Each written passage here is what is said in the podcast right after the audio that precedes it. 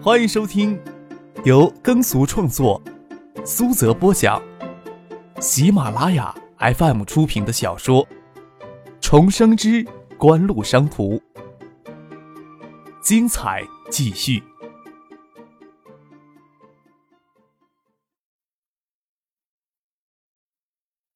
第八百六十二集。朴真昌跟许多韩国人一样，都有一些个人英雄主义情节，觉得有些人总是能成就些特殊的事业，还是很难拿锦湖的崛起跟眼前的这个年轻人联系到一块儿。根据韩信银行的预测，爱达集团在中国以及中国之外的消费类电子产品业务，今年能够获得的利润，甚至要超过许多在亚洲赫赫有名的韩国电子企业。爱达集团看上去有些弱小，是爱达集团将大部分的海外业务放到锦湖商事的名下，又有多家海外公司不对外公布财务数据，隐藏了本该合并到爱达集团旗下的收入。即使如此，爱达集团仍然是中国排名第二的电子企业，仅次于虚有其表的华夏电子，公布出来的盈利能力也远超过华夏电子。另外，朴真昌是利益至上者，没有特别强烈的民族情结。相反的，他对韩国有些青年那种夜郎自大、坐井观天的偏激思想感到有些费解。在他看来，韩国在地域上根本就缺乏成为强国的可能性，夹杂在大国间追求自身的利益才是最重要的，没有必要对中国及中国的企业竖起过分警惕的神经。当然，要是李在洙的判断属实。朴真昌也不会忘了代表韩兴银行敲诈锦湖一笔，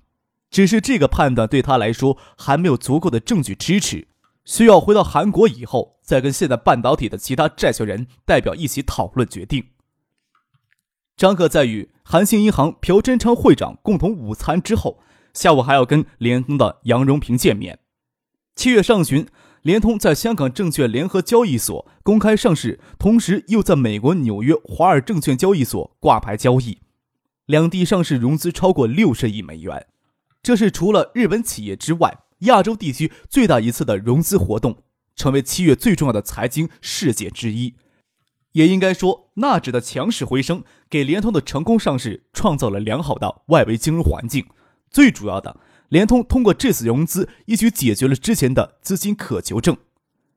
从年初，锦湖一直隐身于幕后，推动联通与联信、科王高科两家企业进行定制手机业务合作。由于担忧联通 GSM 网络分布密度与承载能力，也为了避免过度刺激中国移动，张克说服联通同意放弃之前的激进的计划，先期挑选些 GSM 网络设备完整的中心城市，试验性的推广定制手机业务。迄今为止，已经有了半年时间过去，联通分别在北京、广东、建业等十座中心城市推广定制手机业务，开展各类类似于充值送手机的促销活动，来促进该地区的新用户成长。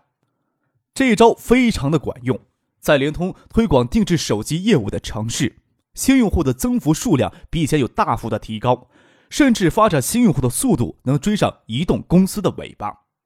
在普通人还将手机当成奢侈品看待的时候，充值送手机的活动则有很强的诱惑力，更是吸引了许多商务人士以及企事业单位的管理层。许多企事业单位多半不会报销买手机的费用，却多半会报销管理人员或商务人士的通讯费用。商务人士与企事业单位管理层又历来给视为移动通讯产业中的高端用户群体。年初时，张克承诺向。联信、科王高科低价供应一百万套的基频芯片组，用于联通定制手机的生产。一百万只手机，甚至还远远不足以应付联通中心城市试验性的推广定制手机业务。之前，一方面是跟张克有约定，一方面是联通自知财务紧缺，就算推广定制手机业务，发展新用户的手段很有效，联通方面也克制着不提出什么别的要求来。现在不同往昔了。联通一举融资额度超过六十亿美元，在利用定制手机业务发展新用户方面不再缺乏资金。为了向香港、美国股民交代，联通需要有更好的用户增长数据。另一方面，之前约定的半年时间也快到期了。张克在春节前跟联通承诺，半年后要推出增强型的第二代基频芯片组，提供给联信与科王高科生产性能更稳定、功能更完善的定制手机。杨荣平得知张克到北京来，就约他在北京见一面，也好对下一步的合作计划能有个初步的共同认识。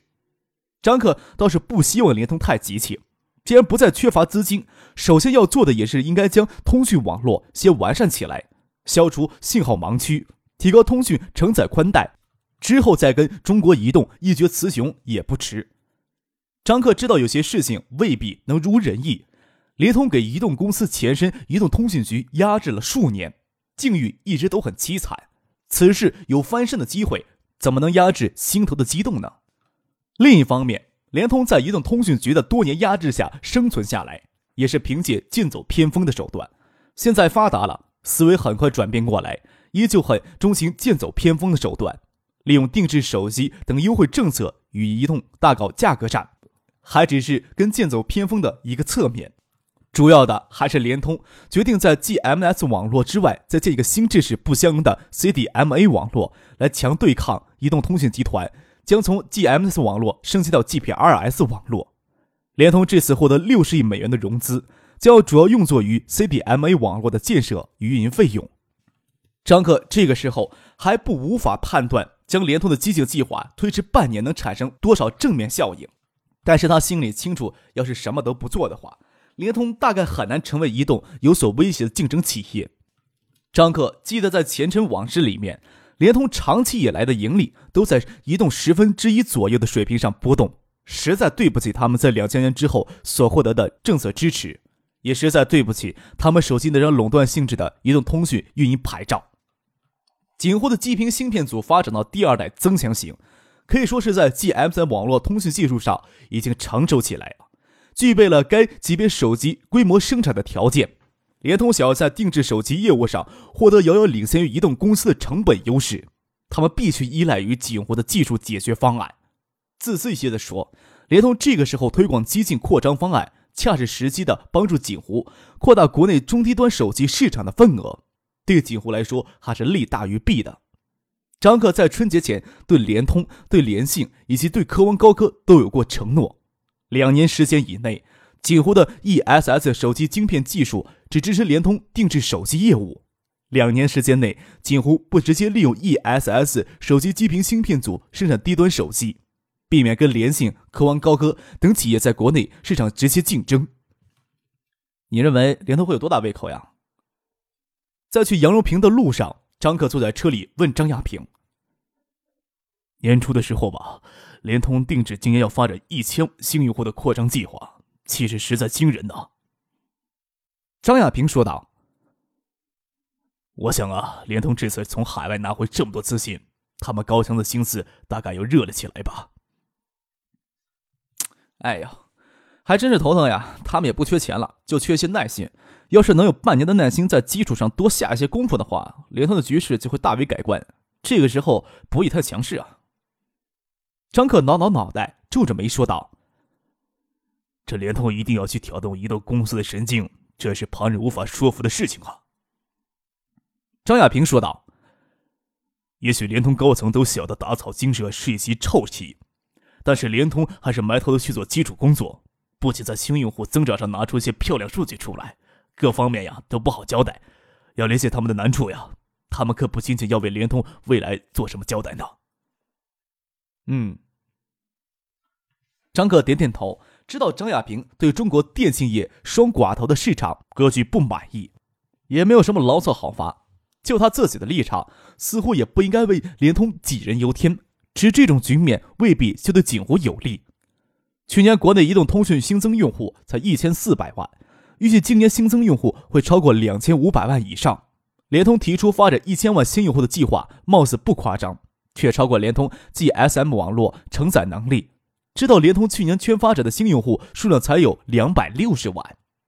联通年初时接受张克的意见，暂缓实施之前制定的激进扩张计划，却没有彻底的放弃，或者说拿出修改稿来。今年一月到七月份，联通发展三百万新用户。要是联通还是以一千万新用户为目标，也就是说，今年在剩下的五个月时间里，还要再发展七百万新用户。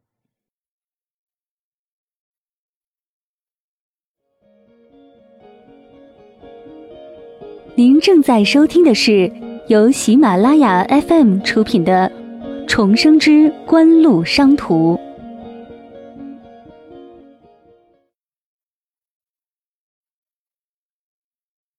想到了这个，张可微微皱起眉头来说道：“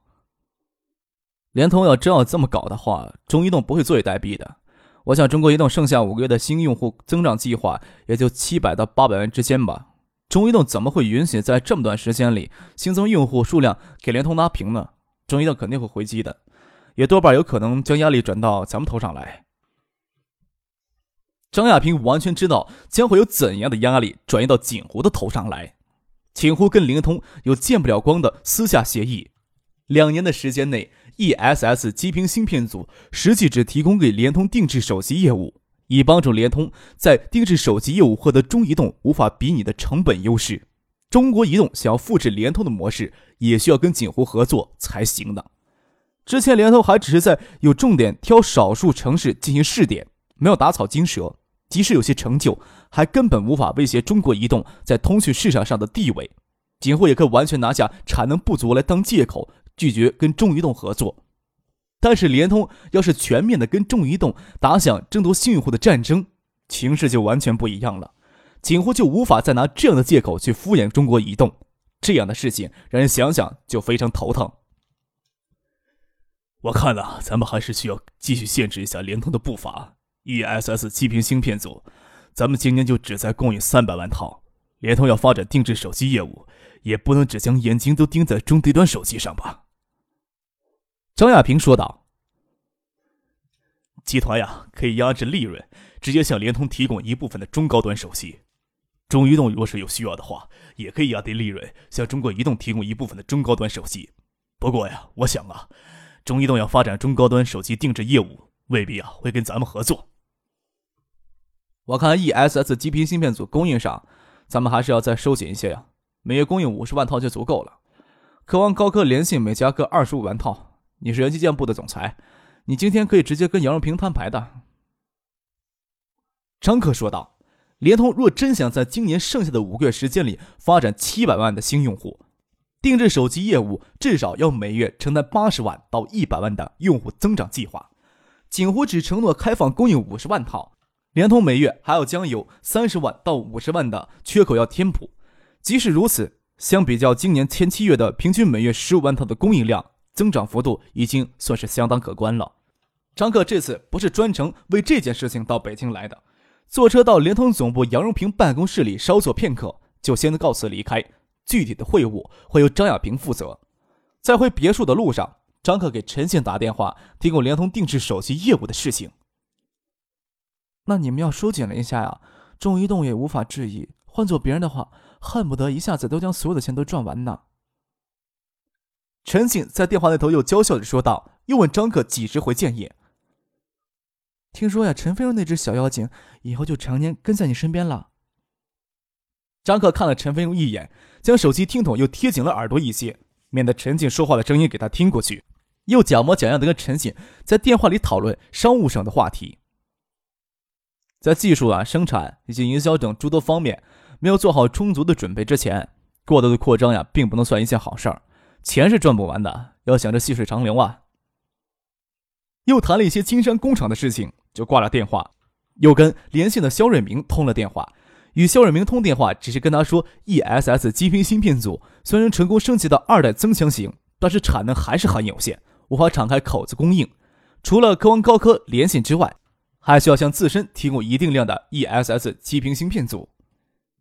张克与陈信生、苏京东、丁怀、张亚平等人。在定制今年手机销售目标时，国内目标定在八百万台。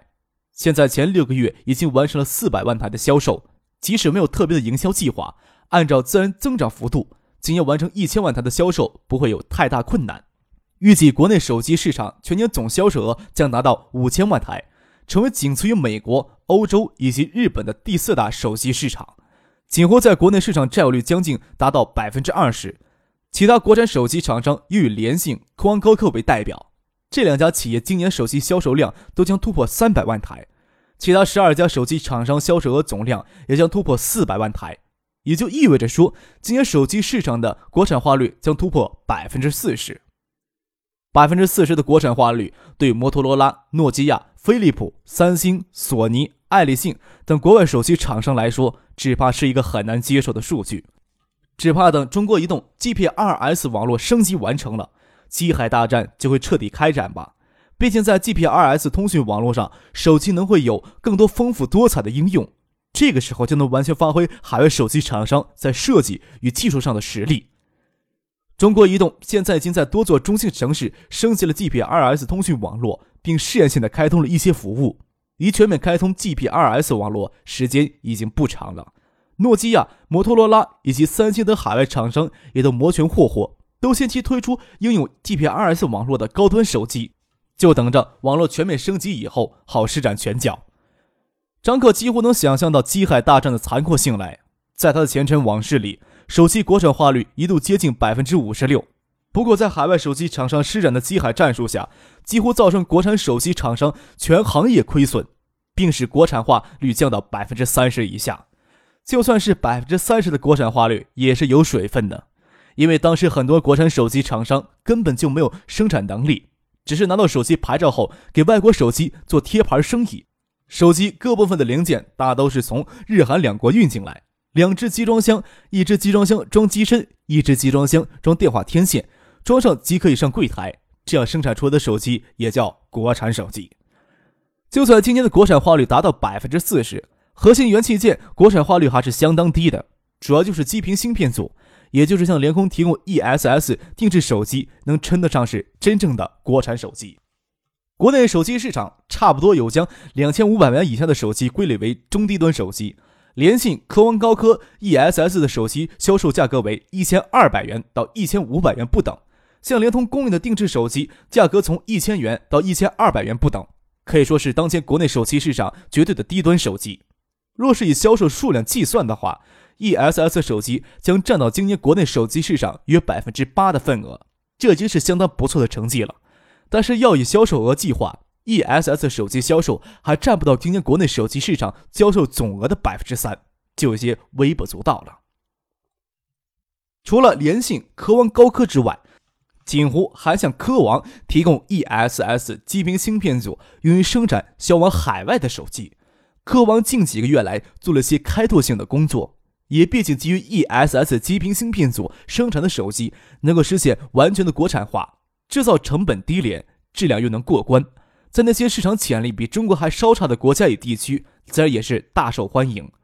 科王截止到七月中旬，已经累计出口近二十万部手机，成绩要远远好于那些业绩中等的国产手机厂商了。